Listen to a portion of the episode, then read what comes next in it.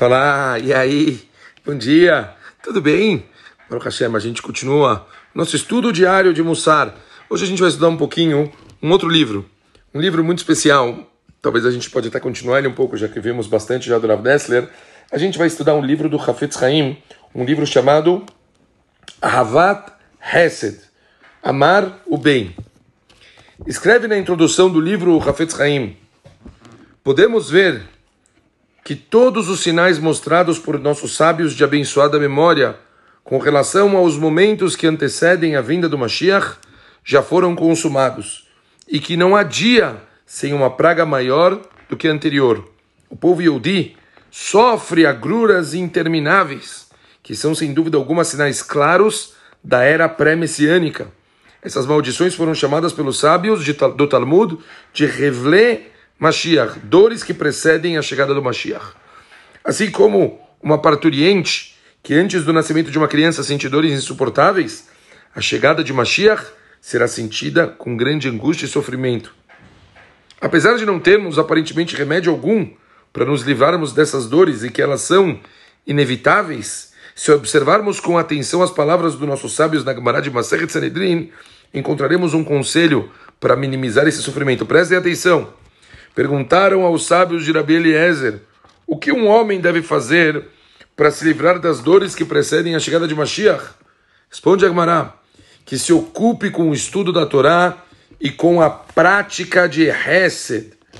Essas duas atividades protegem o homem das dores que antecedem a vida do Mashiach, desde que se ocupe delas constantemente e não as abandone. Por isso, o texto talmúdico usa o termo ocupar-se Assim como os homens procuram bons conselhos e soluções enquanto se ocupam dos seus negócios, não dando trégua aos problemas sem tentar solucioná-los, e não os abandonam até que lhes tragam lucro, eles devem se ocupar desses dois assuntos: o estudo da Torá e a prática de boas ações, procurando todo tipo de conselho e soluções para que seus méritos cresçam e venham ao seu salvamento na hora da agonia.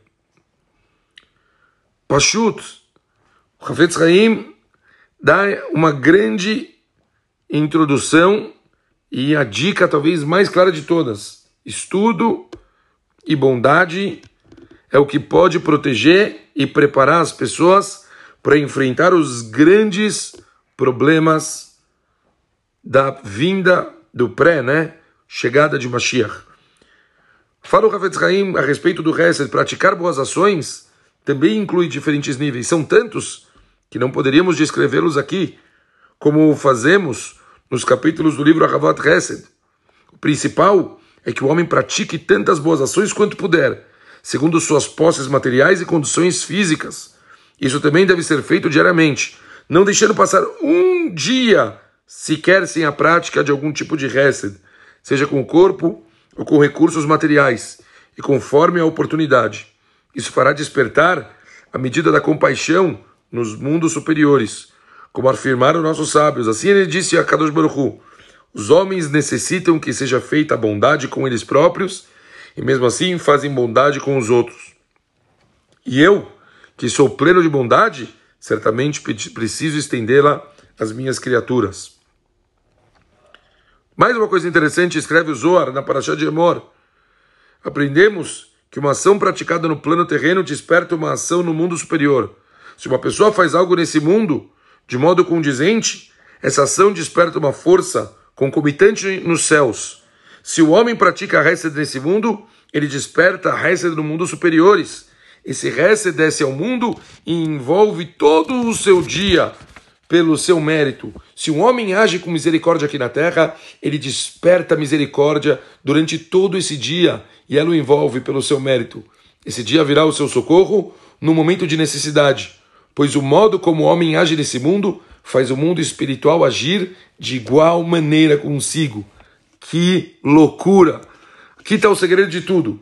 Faça Hesed, faça bondade, dê amor, e os mundos superiores farão a mesma coisa com essa pessoa. Que Bezat Hashem a gente comece agora esse novo livro, esse novo material, estudar um pouquinho de bondade, um pouquinho de amor e dicas de como fazer isso da forma mais clara possível, e assim a gente consegue despertar essa piedade nos céus e faça com que o nosso povo chegue da forma mais tranquila possível para os dias da chegada de Mashiach. Um beijo grande para todo mundo e ótimo dia. Valeu!